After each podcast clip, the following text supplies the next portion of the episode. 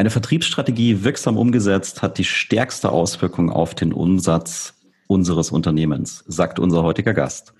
Und genau darum wird es heute gehen, umsetzbare Ideen für eine wirksame Vertriebsstrategie.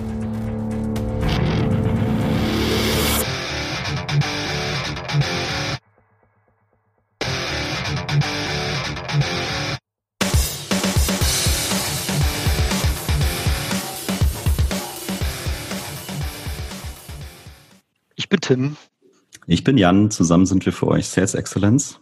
Das ist dein Podcast für Software, B2B-Vertrieb und Pre-Sales. Wir glauben an einen strategischen, mehrwert- und kundenzentrierten Vertriebsansatz. Mit unserem Wissen und unserer Erfahrung möchten wir dir zu neuer Inspiration und mehr Erfolg in deinem Vertriebsalltag verhelfen. Und somit herzlich willkommen, liebe Hörer, zu einer weiteren Folge vom Sales Excellence Podcast. Und äh, Jan, ich äh, habe mich schon seit Wochen auf diesen Termin gefreut, weil äh, Vertriebsstrategie, mit der bin ich auch schon mal persönlich ähm, begegnet in meiner Vergangenheit. Und vielleicht erzähle ich mal kurz das als, als Beispiel. Und ich behaupte mal, äh, das so ein bisschen in die Richtung How Not to Do It.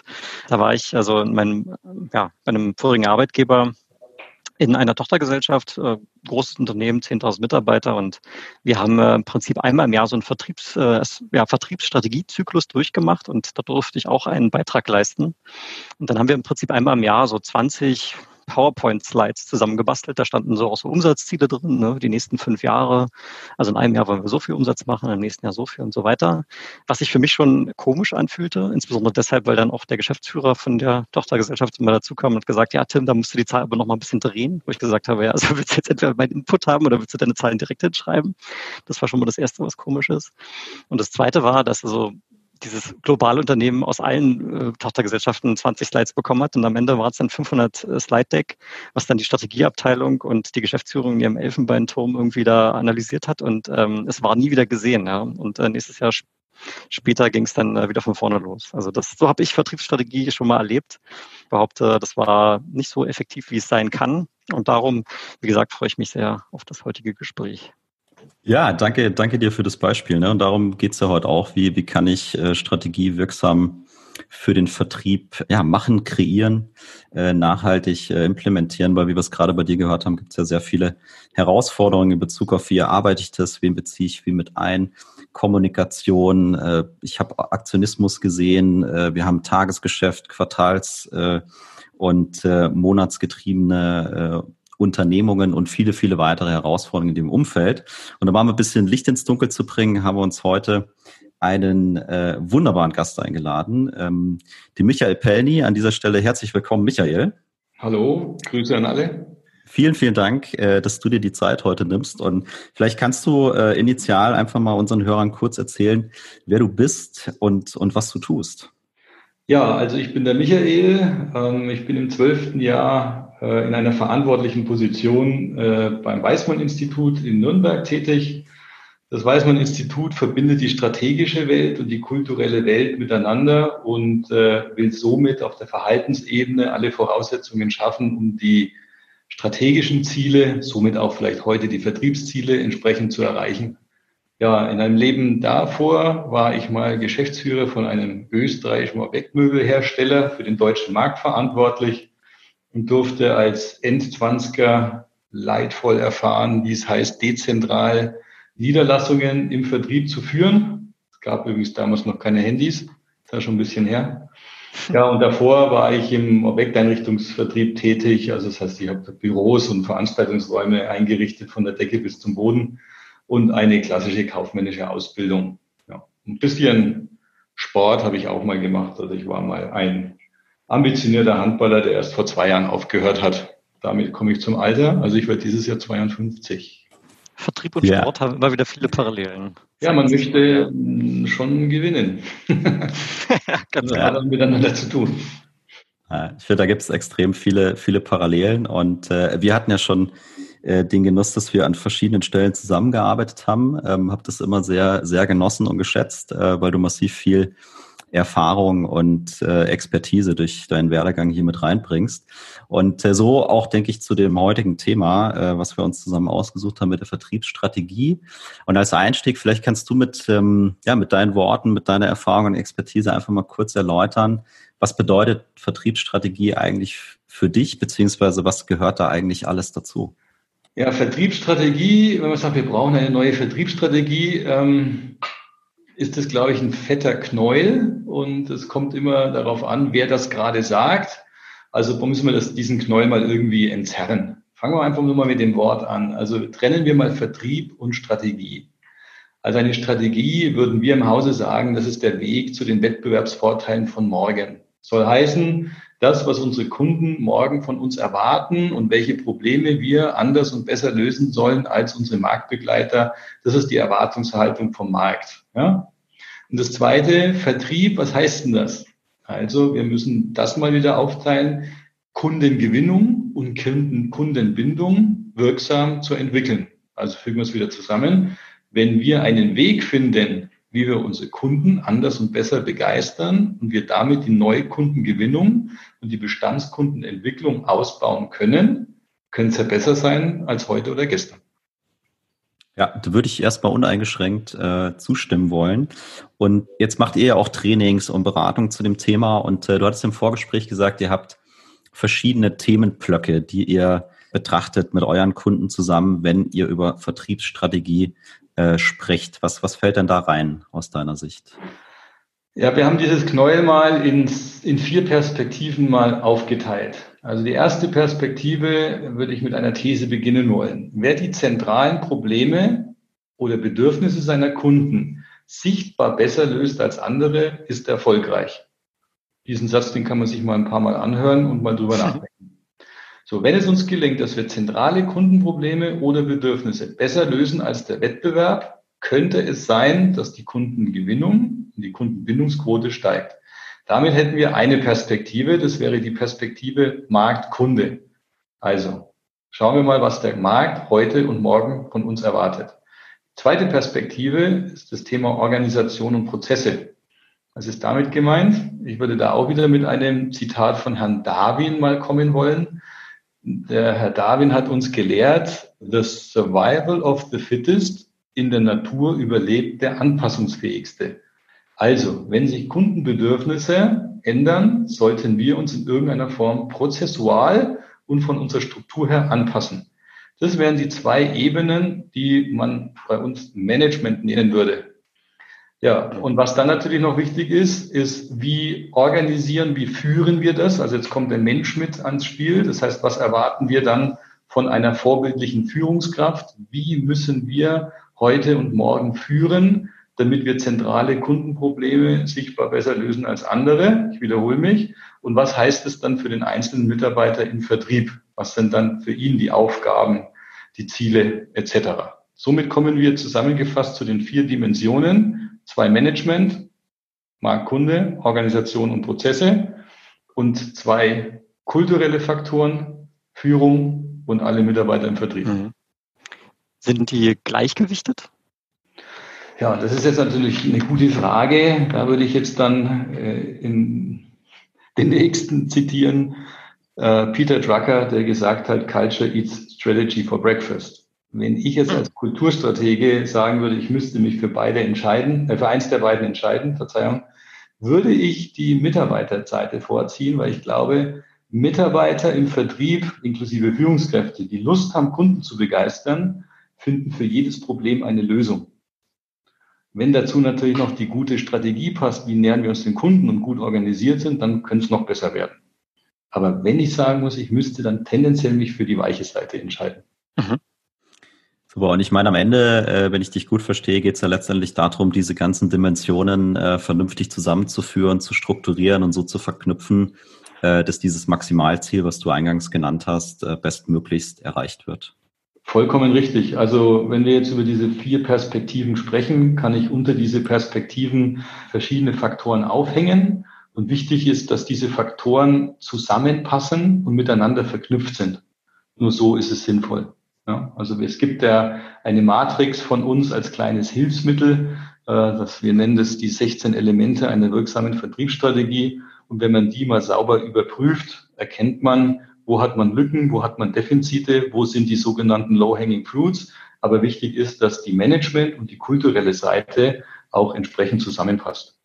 Hm. Wenn gewünscht, kann ich auch später mal ein kleines Beispiel dafür geben. Ja, ich, ich glaube, ich glaube, das können wir direkt mal tun. Ich meine, du hast jetzt gerade schon ähm, so ein bisschen angefangen ähm, anzudeuten, wie man jetzt praktisch mal in die erste Umsetzung kommen würde. Also womit fange ich jetzt tatsächlich an? Du hast gerade sowas gesagt wie Ampelsystem und Analysieren und du hast diese 16 ähm, Komponenten genannt. Ich formuliere die Frage jetzt trotzdem einfach mal ganz offen. Wie, wie fange ich am besten an? Womit fange ich an? Na nee, gut, äh, wenn man was optimieren oder verbessern will, dann braucht man immer eine Diagnose. Und äh, anhand dieser 16 Elemente, und das ist jetzt auch wirklich kein Hexenwerk, das ist wirklich einfach pragmatisch, man kann das mit allen möglichen machen, kann man jeden Stein mal umdrehen und schauen, wo sind wir gut aufgestellt, aber wo haben wir Defizite. Ja? Also um auch zu, zu erkennen, wo mangelt es, wo hapert es, wo ist der Engpass. Und dann muss man Therapie schauen, ähm, wie nähere ich mich dem Ganzen. Ähm, wie viele Tage es dann braucht, ja, um Prozesse zu optimieren oder eine neue Struktur aufzubauen, national oder international, etc., etc., neues CRM beispielsweise.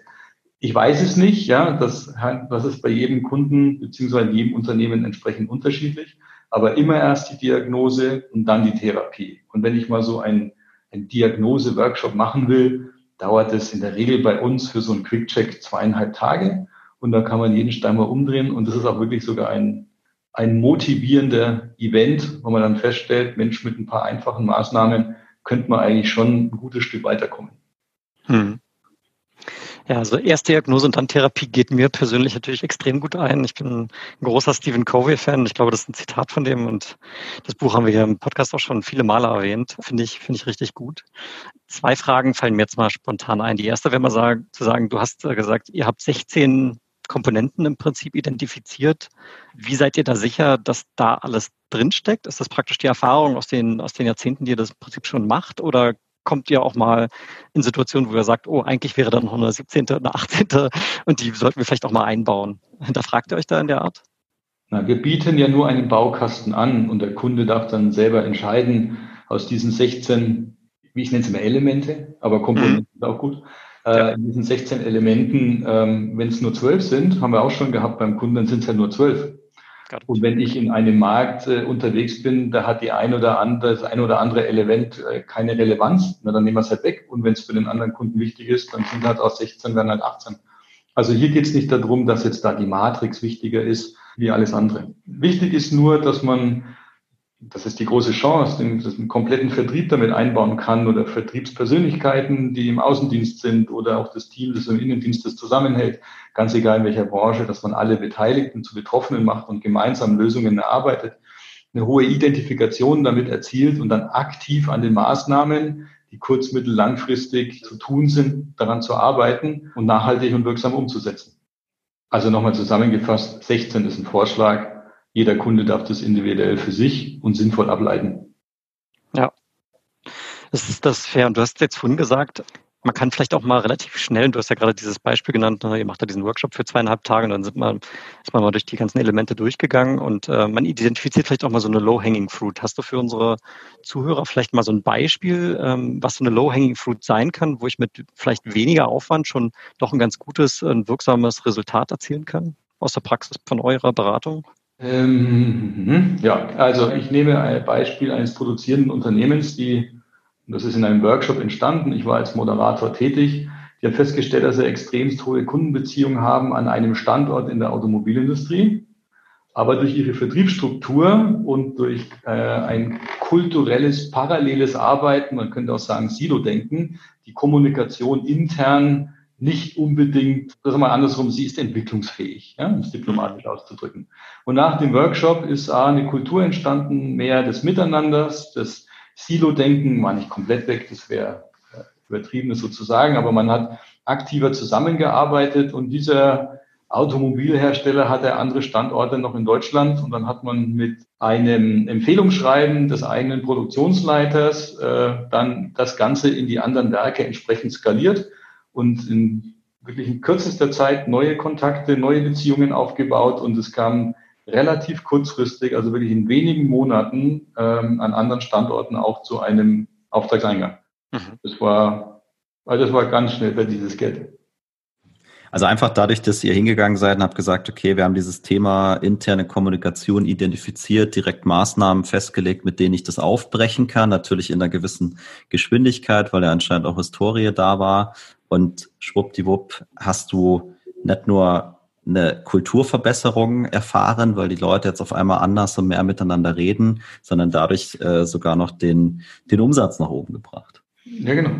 Vollkommen richtig. Wobei, wenn wir jetzt diese 16 Elemente nehmen, jetzt habe ich die Schablone vor meinem geistigen Auge, äh, die Hörer jetzt natürlich nicht, aber das ist die Kombination von verschiedenen Elementen jetzt gewesen, weil ich einmal A, das Thema Führung, Kommunikation, B, mein Verhalten aktiver als Vertriebsmitarbeiter, C, in meiner Struktur- und Regelkommunikation ähm, also ich würde jetzt sagen aus dem Bauch heraus, dass das drei, mindestens drei Elemente sind, die dieses Thema eben entsprechend bedienen.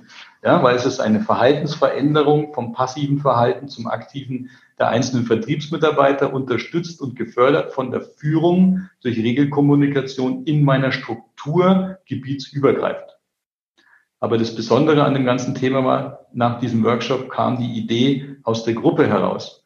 Und wenn jetzt daraus ein Erfolg entsteht, den man ja auch in den Kennzahlen messen kann, und die Führungskraft dann wieder eine Wertschätzung und Anerkennung gibt und sagt, hey, das war echt cool, wie wir das gemacht haben damals, super, weiter so, ich fand's toll, äh, dann kann sich so auch die kulturelle, das Miteinander, das Gemeinsame, das Team sich entsprechend weiterentwickeln. Super, ich finde es extrem, extrem anschaulich. Jetzt hattest du, äh, oder ihr habt ja beide gesagt, erst die Diagnose, dann die Therapie. Und du hast gesagt, initialer äh, Check-up zweieinhalb Tage. Und äh, da finde ich dann vielleicht schon solche Sachen raus und, und kann sofort Maßnahmen einleiten. Wenn ich das aber ein bisschen äh, größer oder ausdauernder denke, dann kann ich mir gut vorstellen, dass äh, diese Umsetzung hinterher zum einen niemals aufhört, also dass das was kontinuierliches sein muss und ich vorne am Anfang äh, durchaus ein sehr hohes Commitment auch von, von den höheren Führungsebenen dafür brauche, weil es sonst vielleicht direkt wieder verpufft bevor es eigentlich angefangen hat? Ja, also äh, die Erfahrung, die wir bei uns im Haus haben, wenn wir über Strategie oder Vertriebsstrategie oder grundsätzlich Entwicklung von Geschäftsmodellen denken, eine Strategie ist schnell gemacht, alles steht und fällt mit der Umsetzung. Und wir haben selber bei uns hier im Haus so einen Slogan, Slogan klingt vielleicht ein bisschen blöd, aber vier von fünf Strategien scheitern an der Umsetzung. Es tut ja auch nicht weh, Maßnahmen aufzuschreiben, die in schöne Dokumente zu packen äh, und dann sich das immer wieder vorzuhalten. In der Umsetzung, im Tun, im Doing, ergebnisorientiert, aktiv, wirksam an den Dingen zu arbeiten, damit steht und fällt ja alles. Ja? Ich, ich glaube, es geht darum, dass man eine Haltung entwickelt und sagt, eine Vertriebsstrategie zu erarbeiten, das ist kein Projekt, sondern Vertriebsstrategie, das ist ein Prozess. Also das hört niemals auf. Warum hört es niemals auf? Weil sich der Markt weiter dreht. Und wir reden von Disruption, wir reden über Digitalisierung etc. etc. Unsere Märkte sind mittlerweile in einer dermaßenen Spannung und in einer dermaßenen Bewegung, dass wir leider aktiv regelmäßig daran arbeiten müssen.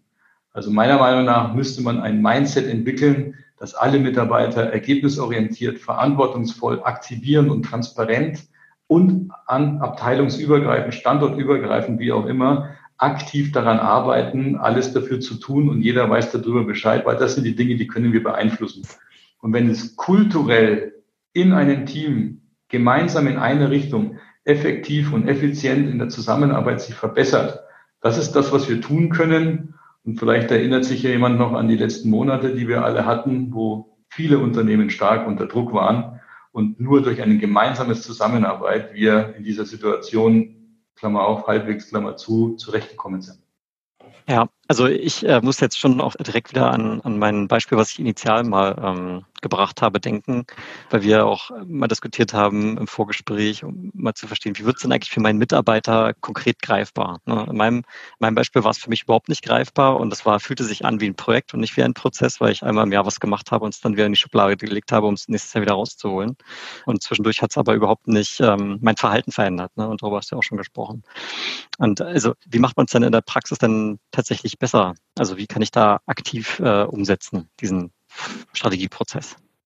Ja, ich, ich schmeiße jetzt mal einen Begriff in den Raum, wo vielleicht nicht jeder Hörer gleich weiß, was sind OKRs. Ja? Ähm, OKRs ist eine, eine Methode, die mir ähm, maßnahmenorientiert in der Umsetzung ähm, helfen soll, dass wir unsere gewünschten Kennzahlen entsprechend erreichen.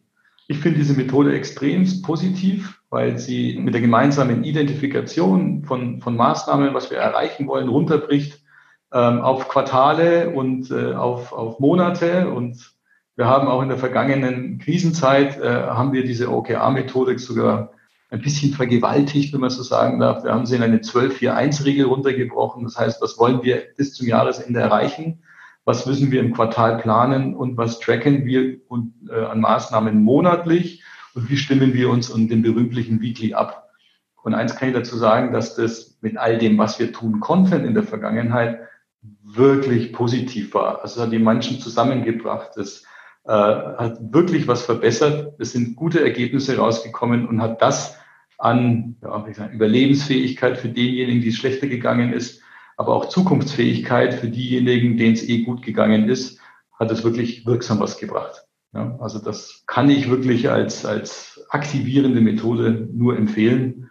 Und ich nehme der Führungskraft auch ein bisschen die Verantwortung im Einzelnen, stecke es in die Teams und daraus entsteht äh, kulturell auch ein ganz anderes Miteinander. Wichtig ist nur, dass man mit dieser Methode wirklich sauber umgeht, um äh, das, was man gemeinsam aus der Vertriebsstrategie abgeleitet an Ideen und Gedanken, die man umsetzen möchte oder wollte, ähm, dass man das wirklich sauber macht. Ja? Also eine gute Einführung ist auf alle Fälle notwendig. Ja, ich habe nochmal zurückreflektiert, ne? weil es natürlich schon auch so war, dass man irgendwie ergebnisbezogene ja, Vorgaben hatte als Mitarbeiter. Also ich habe es jetzt persönlich so erlebt. Und vermutlich standen die irgendwie mal in einem Zusammenhang mit einer Strategie, die irgendjemand anders irgendwo formuliert hat. Aber diese Connection, die, ähm, die kam bei mir in dem Fall nicht an. Und da, glaube ich, ist eben auch dieser, dieser Kommunikationsaspekt extrem wichtig, ne, dass man den Mitarbeitern auch mal erklärt, warum hast du jetzt einen bestimmten OKR bekommen? Weil wir wollen eigentlich das hier erreichen und das steht direkt im Zusammenhang, damit der versteht, was er tut und warum er es tut. Ja, ich würde da nochmal einen Perspektivwechsel geben wollen, weil ich glaube, es kommt auch darauf an, in welchem Unternehmen man arbeitet. Ja? Wenn ich äh, ein Kapitalmarktunternehmen habe, die natürlich quartalsgetrieben sind, ähm, weiß ich aber auch als Mitarbeiter, wenn ich in einem Kapitalmarktunternehmen arbeite, dann arbeite ich da und so sind die Mechanismen, so funktioniert. Und die Kapitalmarktunternehmen denken natürlich sehr quartalsorientiert. Wir haben uns ja auf Familienunternehmen spezialisiert und die denken nicht immer nur in Quartalen, sondern die denken in Generationen. Und damit habe ich natürlich einen anderen Spielraum. So. Die Notwendigkeit, kurzfristig äh, Rendite und Umsatzziele zu erreichen, sind im Kapitalmarkt ein bisschen andere wie in Familienunternehmen aber das ist jetzt der unterschiedliche Charakter.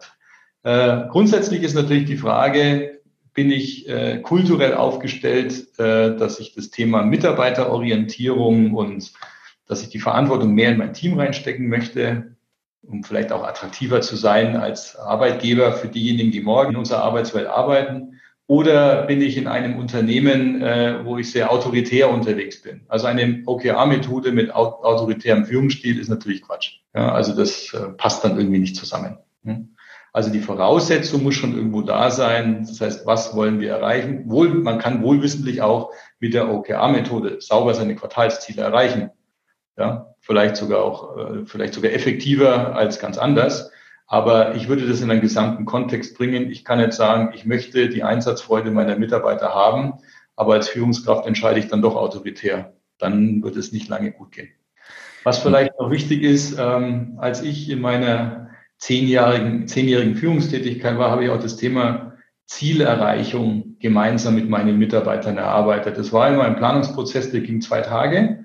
Aber diese zwei Tage, die waren sinnvoll investiert. Also das heißt, jeder einzelne Vertriebsverantwortliche hat in seinem Verantwortungsbereich von unten nach oben geplant und ich habe von oben nach unten geplant. Und so haben wir dann in gemeinsamen Meetings uns sauber abgestimmt und jeder hat auch Verantwortung füreinander übernommen. Und mit dieser Top-Down, Bottom-Up-Planung ähm, haben wir immer das Jahr vorgedacht. Und das war, glaube ich, eine wichtige Voraussetzung dafür, dass dann dieses Quartals, regelmäßige Quartalstreffen und mit den Monatsmeetings, die wir gemacht haben, entsprechend dann auch mit Methode, damals haben wir nicht mit OKR-Methode gearbeitet, sondern ein bisschen anders, aber die saubere, gemeinsame, abgestimmte Planung, was dann zu einer Identifikation führt, ist eine relevante Voraussetzung, dass auch Mitarbeiter gerne mal auch in den anaeroben Bereich gehen.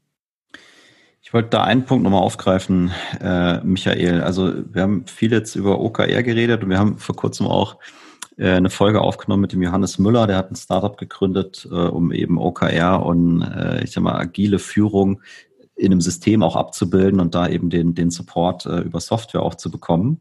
Äh, und ähm, da haben wir auch drüber geredet, äh, dass mit, mit diesem Mindset, sage ich mal, du hast es auch gerade angesprochen, wir wünschen uns äh, mehr Selbstständigkeit bei den Mitarbeitern, die sollen Verantwortung übernehmen, Ergebnis und so weiter. Was sind denn deine beziehungsweise eure Beobachtungen in, in Be Bezug auf Führung und Führungskultur? Weil man kommt ja vielleicht ein bisschen aus einer anderen Welt, gerade bei den Kapitalmarkt getriebenen Unternehmen und jetzt komme ich mit OKR und agile Führung und diesen ganzen Sachen und äh, für viele ist das ja vielleicht neu, äh, schwer zu verstehen oder sogar ein Kulturschock. Was äh, macht ihr denn für Erfahrungen? Funktioniert das, dass man da als Führungskraft loslässt und sich, äh, wie du es vorhin auch gesagt hast, an die neuen Gegebenheiten anpasst und dann wieder erfolgreich ist? Oder wie, wie kann man sich vorstellen, so in der realen Welt? Also ich versuche äh, die Frage wieder in kleine Häppchen zu packen. Also das erste ist mal agile Führung, darf man das eigentlich so sagen, sondern die Frage muss ja anders lauten, wie muss ich führen, dass mein Unternehmen oder mein Team agiler wird? Das zweite, das Thema Agilität äh, habe ich ein bisschen umformuliert, weil das Wort wurde in der Vergangenheit ja auch sehr, sehr stark benutzt und strapaziert. Wir stellen unseren Kunden die Frage etwas anders. Sagen, wollen Sie ein dynamisches, kundenorientiertes Unternehmen werden? Und da wird wahrscheinlich keiner Nein sagen. Und damit hätten wir die erste Perspektive wieder Marktkunde. Glauben wir wirklich, dass ein, ein Kunde sich ein kundenorientiertes, dynamisches Verhalten von Mitarbeitern bei seiner Anfrage zum Beispiel wünscht? Ich glaube, ja. Wenn dem so ist, brauchen wir dann Managementprinzipien in der Organisation. Also das heißt, wie müssen wir uns organisatorisch, schrägstrich strukturell aufstellen, dass diese Agilität überhaupt möglich ist. Also das heißt, um meine Organisation, um meine Prozesse in den Griff zu bekommen, muss ich mal fragen, was muss denn jemand können, dass er kundenorientiert äh, schnell Entscheidungen treffen kann. Das zweite ist, was darf er denn überhaupt entscheiden? Ja? Das dritte ist, was ist denn sein Verantwortungsbereich? Also das heißt, ich muss in meiner Organisation erstmal ein paar Dinge regeln, damit ich überhaupt ein agiles, kundenorientiertes, dynamisches Verhalten ermöglichen kann. So, das wäre jetzt mal wieder diese Management-Seite. Kommen wir jetzt auf die kulturelle Seite. Das heißt, wir kommen jetzt auf den Menschen im Vertrieb beziehungsweise auf die Führungskraft. Fangen wir mit der Führungskraft an. Eine Führungskraft, die 20 Jahre lang autoritär ihre Entscheidungen getroffen hat, wird im 21. Äh, Jahr nicht auf einmal total loslassen und sagen, das sollen alles die Mitarbeiter entscheiden. Also das ist schon ein Kulturwandel, der stattfinden muss. Und jetzt kommen wir noch zu den Mitarbeitern im Vertrieb. Es ist leider so, dass nicht jeder Mitarbeiter gerne Verantwortung übernimmt. Das ist Typologie getrieben. Also das soll heißen, wenn ich das nochmal zusammenfasse, kann und will der einzelne Mitarbeiter im Vertrieb denn schnell und agil überhaupt für den Kunden arbeiten? Zweitens, kann denn die Führungskraft überhaupt loslassen? Drittens, haben wir die strukturellen Voraussetzungen geschaffen, dass jemand schnell für den Kunden verantwortungsbewusst entscheiden darf? Und viertens, wie müssen wir uns denn im Sinne von Marktkunde aufstellen, äh, damit wir schneller die Kundenprobleme lösen als unsere Marktbegleiter? Also das ist schon ein bisschen komplizierter. Ja, würde ich zustimmen. Also in, in jedem Fall mal äh, komplex und vermutlich auch, wie du es gerade gesagt hast, kommt sehr stark auf die, auf das Unternehmen und äh, die Historie und die Situation an. Ne? Wenn, wenn ich wirklich die Kollegen und Kolleginnen habe, die vielleicht 20 Jahre in diesem autoritären Stil das gemacht haben und jetzt was verändern wollen.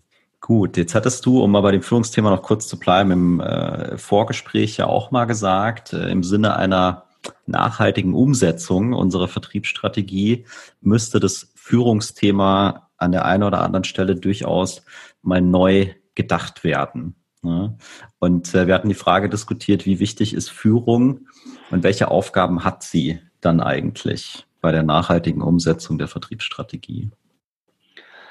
Also ich glaube, der große Unterschied ist neben dem, was Führung grundsätzlich bedeutet, ähm, mein Gesellschafter, der Herr Weismann, sagt, der Führung heißt andere emporheben. Das heißt, sie zu befähigen, ähm, die Dinge vielleicht sogar besser zu tun wie eine, einer selber beispielsweise. Und damit könnte ich mich ersetzlich machen und ich könnte auch viel leichter delegieren. Ich glaube, da gibt es ganz, ganz viel an Theorien und an Büchern und, und Lehrgängen und Praxiserfahrungen. Aber eins, was ganz wichtig ist, was tendenziell gefühlt ein bisschen neuer ist, eine Führungskraft muss wissen, dass sie vielleicht auch in andere Rollen schlüpfen muss. Also es gibt jetzt nicht mehr nur die eine Führungsrolle, sondern situationsbezogen muss ich in verschiedene Rollen schlüpfen. Also das heißt, ich muss mal Verantwortung übernehmen und darf auch mal autoritär eine Entscheidung fällen. Ich muss aber auf der anderen Seite wieder der Coach sein und muss meine Mitarbeiter auf den Schoß setzen und ihnen das Selbstvertrauen zusprechen, dass sie künftig selber noch besser entscheiden können. Ich muss in irgendeiner Form schauen, wo gibt es Talente, um mein Team weiter äh, zu entwickeln. Ich bin vielleicht auch mal der Sinnstifter, damit ich die neuen Mitarbeiter auch von unserem Unternehmen begeistere. Äh, wo, wo bin ich in welcher Rolle der Netzwerker, der sinnvoll Beziehungen aufbaut, nach innen wie nach außen? in der kompletten Supply Chain zu Lieferanten und, und zu Kunden. Also das heißt, wir müssen in verschiedene Rollen schlüpfen. Und das ist vielleicht ein bisschen das Neue. Manche, die das schon wissen, für die ist es dann nicht neu natürlich. Ähm, aber dieses Bewusstsein zu schaffen, so wie wir als Väter oder Mütter in der Kindererziehung unser Rollenverhalten situationsbezogen verändern, so müssen wir dieses Rollendenken auch in den Führungskräften oder den Führungskräften näher bringen und äh, reflektieren. Ja, Sonst würde es ein bisschen schwierig werden, wenn ich einem Team die Verantwortung gebe und dann als Autoritäre dann doch wieder übervorteile und die Verantwortung an mich reise und überentscheide. Das machen Teams nicht so lange. Ich habe so eine Vision, äh, dass ich sage, ich als Führungskraft hätte gerne in meinem Verantwortungsspielraum einen Spielplatz für reife Erwachsene.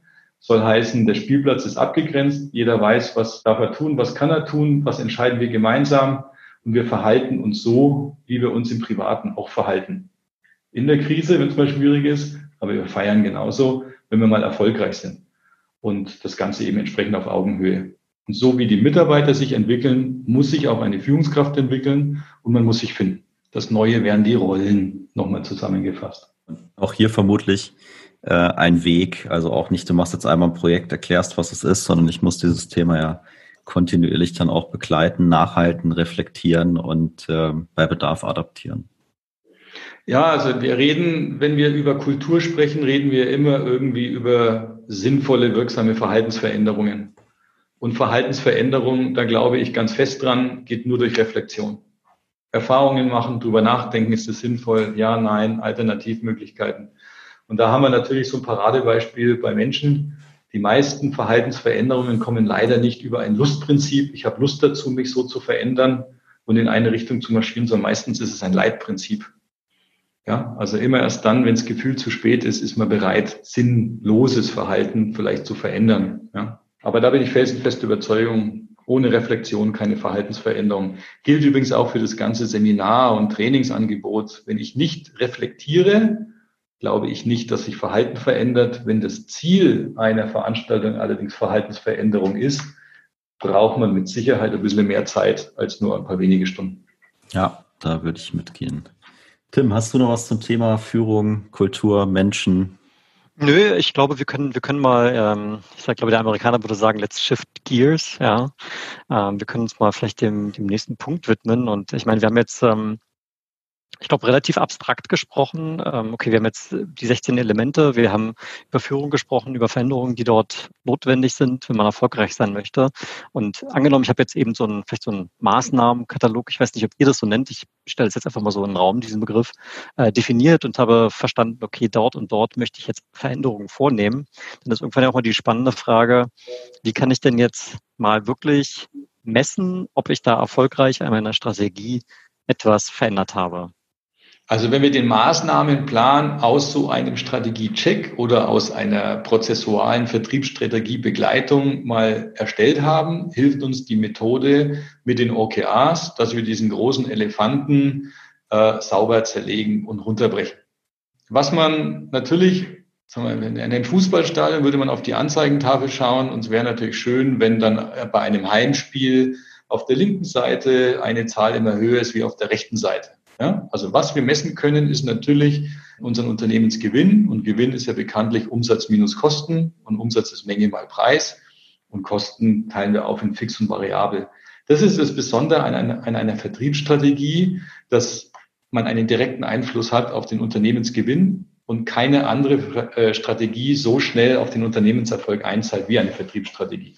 Also, was können wir denn messen? Wir können jetzt messen, wie hat sich denn die Menge verändert, wie haben sich die Preise verändert und wie haben sich fix-variable Kosten verändert. Und damit äh, können wir natürlich die Kennzahlen Kundengewinnungsquote, Kundenbindungsquote entsprechend sauber messen. Das ist allerdings das, was auf einer Anzeigentafel steht. Das, was wir runterbrechen müssen, ist ja dann, was ist denn die Ursache dafür, dass wir solche Kennzahlen erreichen? Und das brechen wir sauber runter in Aktivitäten. Ja, diese Aktivitäten können sehr einfach und können sehr banal sein, aber die müssen natürlich in einer kausal, in einem kausalen Zusammenhang stehen, dass die dann entsprechend äh, darauf einzahlen. Wir nennen sowas, es ist eine Ziellandkarte. Diese Ziellandkarte hat als Rückgrat die sogenannte Balance Scorecard. Soll heißen, wenn wir eine Vertriebsstrategie runterbrechen, fragen wir uns ganz, ganz genau, was sind denn die Mitarbeiterthemen, die wir planen müssen? Was sind die prozessualen Themen, die wir planen müssen? Was sind die Marktzahlen, die wir planen müssen? Und alles miteinander läuft kausal zusammen in Umsatz, Liquidität, Rendite und entsprechend Risiko. Das ist mal so die große und äh, grobe Zielankarte mal auf der Tonspur. Wir haben auch da einen schönen Satz dazu. Äh, das ist letztendlich die, das verbale Rückgrat. Unternehmenserfolg entsteht, wenn motivierte und kompetente Mitarbeiter mit idealen Leistungsbedingungen durch überlegene Prozesse, und die sind entweder schnell und oder qualitativ und oder produktiv und oder individuell, damit die richtigen Kunden gewinnen, an sich binden und entwickeln. Wenn man den Satz mal sauber runterschreibt und das kausal in eine Logik bringt und dafür Maßnahmen definiert, dass die alle in eine Richtung gehen, könnte es danach ein bisschen besser sein. Ich glaube, den Satz, den werden wir mal einmal abtippen und in die Shownotes packen, weil der auch gerade bei mir dafür gesorgt hat, dass ich wirklich jetzt gerade sehr konzentriert zuhören musste. Genauso wie bei dem anderen Satz, den du vorhin schon mal gesagt hast. Das, das packen wir mit rein. Das ist, glaube ich, ist, glaube ich, mal ein Mehrwert für die Hörer. Und äh, ich würde mir jetzt mal gerne einen, einen konkreten Punkt mal rauspicken, den du gerade genannt hast. Ich meine, geht natürlich ein, dass man im Vertrieb einfach ganz klar über diese ganzen Standard äh, Messeinheiten wie Umsatz, Gewinn etc. sofort merken kann, mache ich einen guten Job oder mache ich keinen guten Job. Du hast aber auch sowas gesagt wie Aktivitäten definieren. Und du hast gesagt, Aktivitäten, die natürlich in einem kausalen Zusammenhang mit dem gewünschten Ergebnis stehen. Auch das geht mir noch ein. Wobei in meinem Kopf, und wenn ich sowas wie Aktivitäten höre, dann, dann habe ich immer dieses Beispiel vor Augen, der Vertriebsinnendienst muss am Tag 30 Telefonate führen. Ne? Und ich weiß nicht, ob das jetzt eine von so, von so, einer, von so einer Aktivität ist, weil ich häufiger auch mal mit Vertriebsleitern spreche, die dann sagen, ja, äh, wenn unsere Innendienstler 30 Calls am Tag machen, dann plumpsen am Tag so, keine Ahnung, am Ende dann drei bis vier wirklich greifbare Opportunities bei raus. Daher ist das für uns eine tolle Aktivität. Und ähm, ich bin dann dieser, dieser kausale Zusammenhang zwischen, ich mache 30 Calls und am Ende kommen wirklich greifbare Opportunities bei raus, der ist für mich jetzt nicht so gegeben. Und ich weiß nicht, ob du das mit Aktivität meintest, aber ich gebe mal dieses Beispiel, weil ich da immer Zweifel habe. Und vielleicht hast du dazu nochmal noch mal ein Beispiel für eine Aktivität, die vielleicht gut funktioniert. Also machen wir es mal so. Ich würde es für jedes einzelne Unternehmen äh, individuell gestalten wollen, weil sonst klingt es so oberflächlich. Wenn du bei deinem Beispiel das Wort sinnvoll nehmen würdest, dann könnte es vielleicht besser sein. Ist es sinnvoll, 30 Kunden anzurufen, um dann drei Opportunities zu erzielen, um dann seinen Umsatz zu gestalten oder gibt es vielleicht andere Möglichkeiten?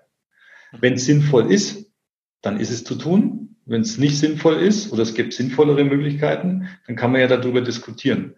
Ähm, machen wir doch mal ein anderes Beispiel. Also könnte man auch planen. Mein großes Ziel könnte ja sein, am Ende des Jahres möchte ich mich so vorbereiten, damit ich so und so viel Kilo habe.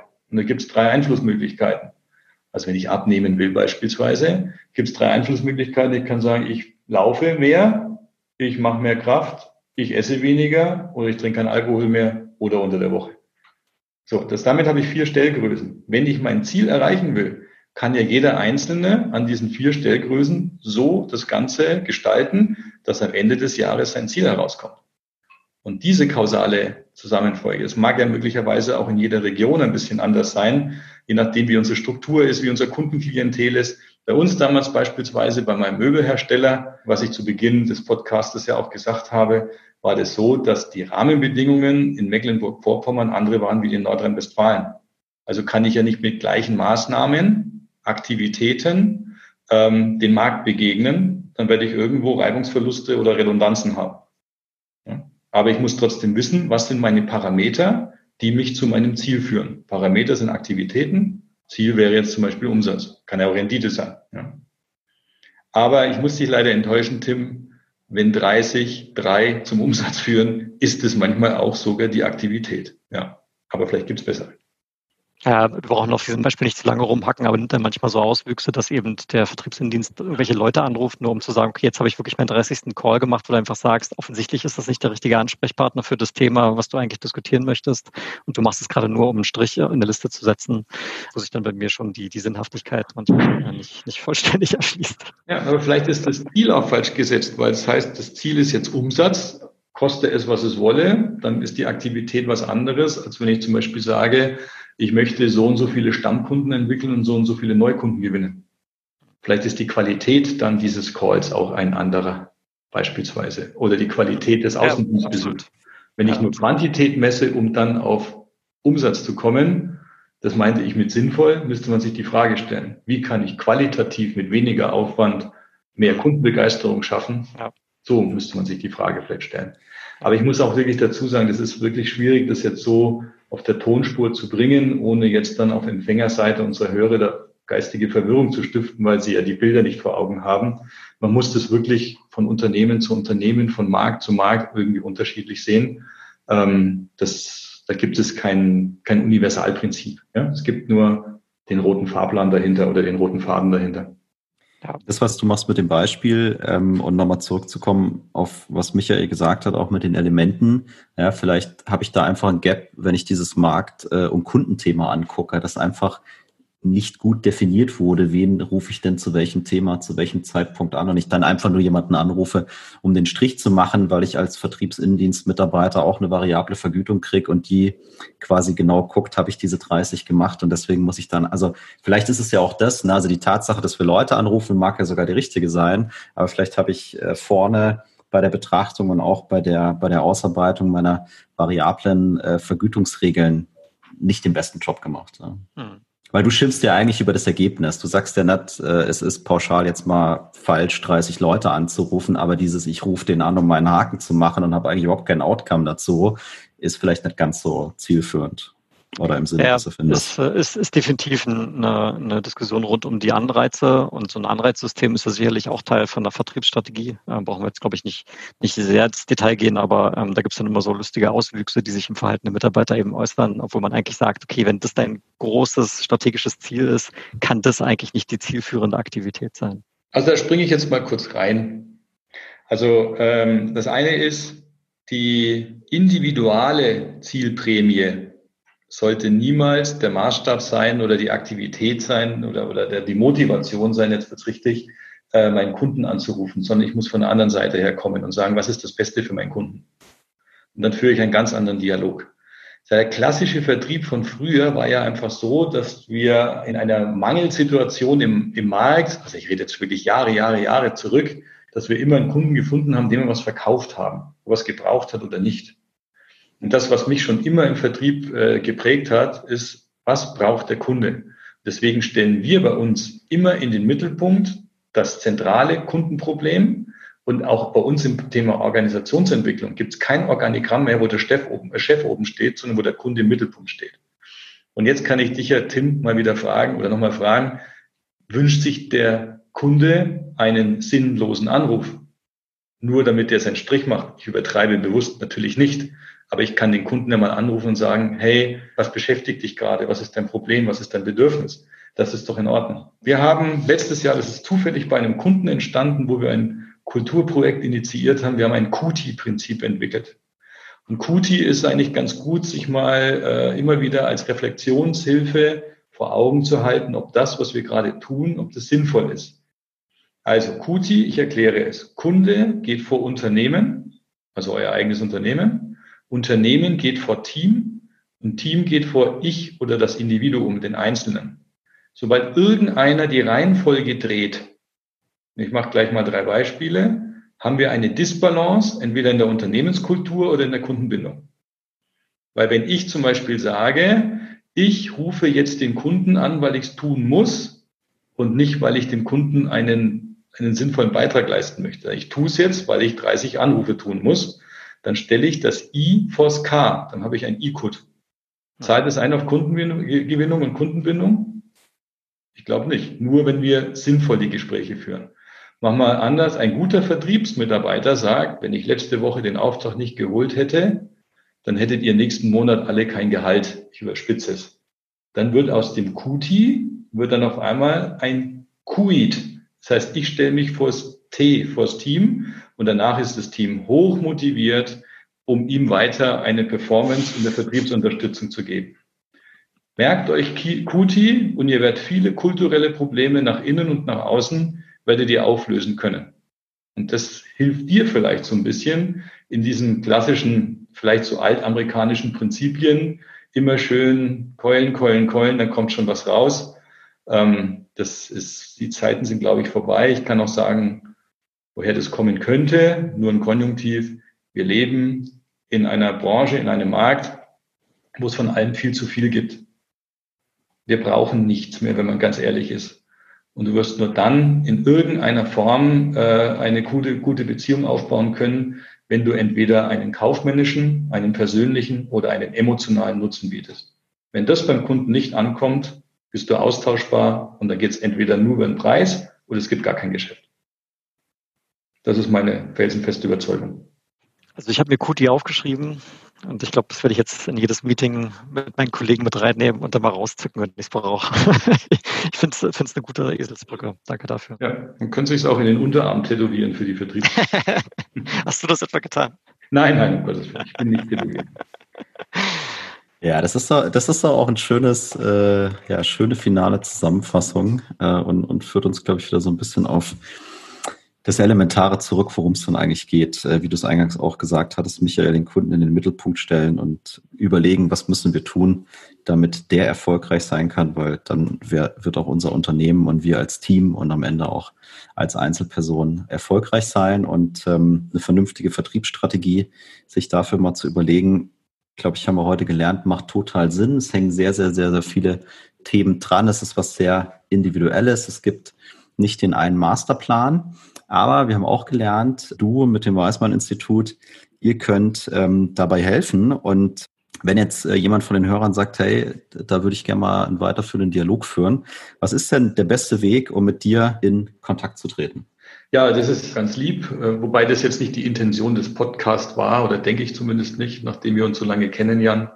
Aber wie so oft, es gibt eine Webseite www.weißmann institut.de. Wie es genau geschrieben wird, das kommt vielleicht dann noch irgendwie anders, weil mit Doppel-S und einem N kann man immer wieder schöne Fehler machen. Ansonsten äh, gibt es zweimal im Jahr ein, ein Tagesseminar, wo diese 16 Elemente vorgestellt werden mit mir. Und es gibt auch zweimal im Jahr einen sogenannten Vertriebslehrgang anhand dieser 16 Elemente.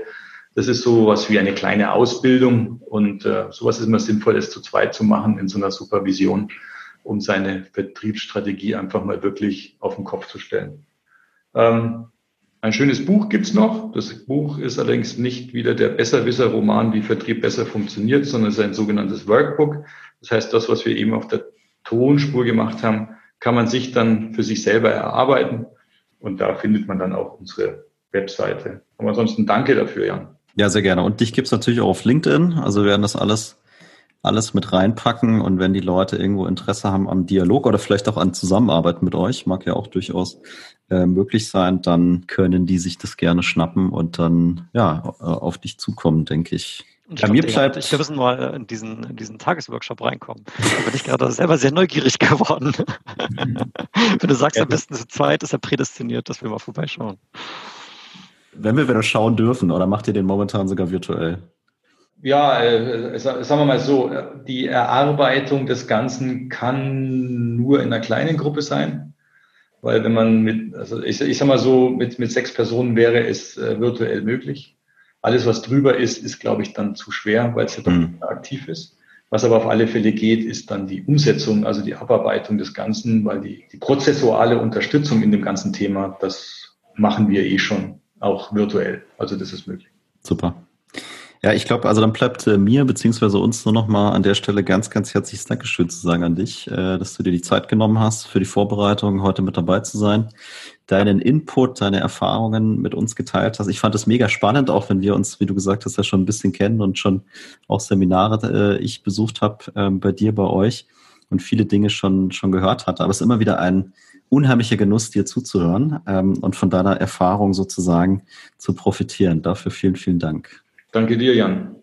Ja, großes Dank auch von meiner Seite, Michael, und natürlich auch großes Dankeschön an unsere Zuhörer, die bis hierher dran geblieben sind. Wenn euch das Gespräch hier gefallen hat, dann seid auch so lieb und folgt uns auf LinkedIn und gebt uns die fünf Sterne bei Apple Podcast, wenn ihr ein Apple-User seid. Ich bin's nicht, aber der Jan ist es und die meisten anderen ja wahrscheinlich auch. Darüber freuen wir uns sehr und äh, somit ja, sage ich auf Wiedersehen, auf Wiederhören und bis zum nächsten Mal. Danke euch. Tschüss.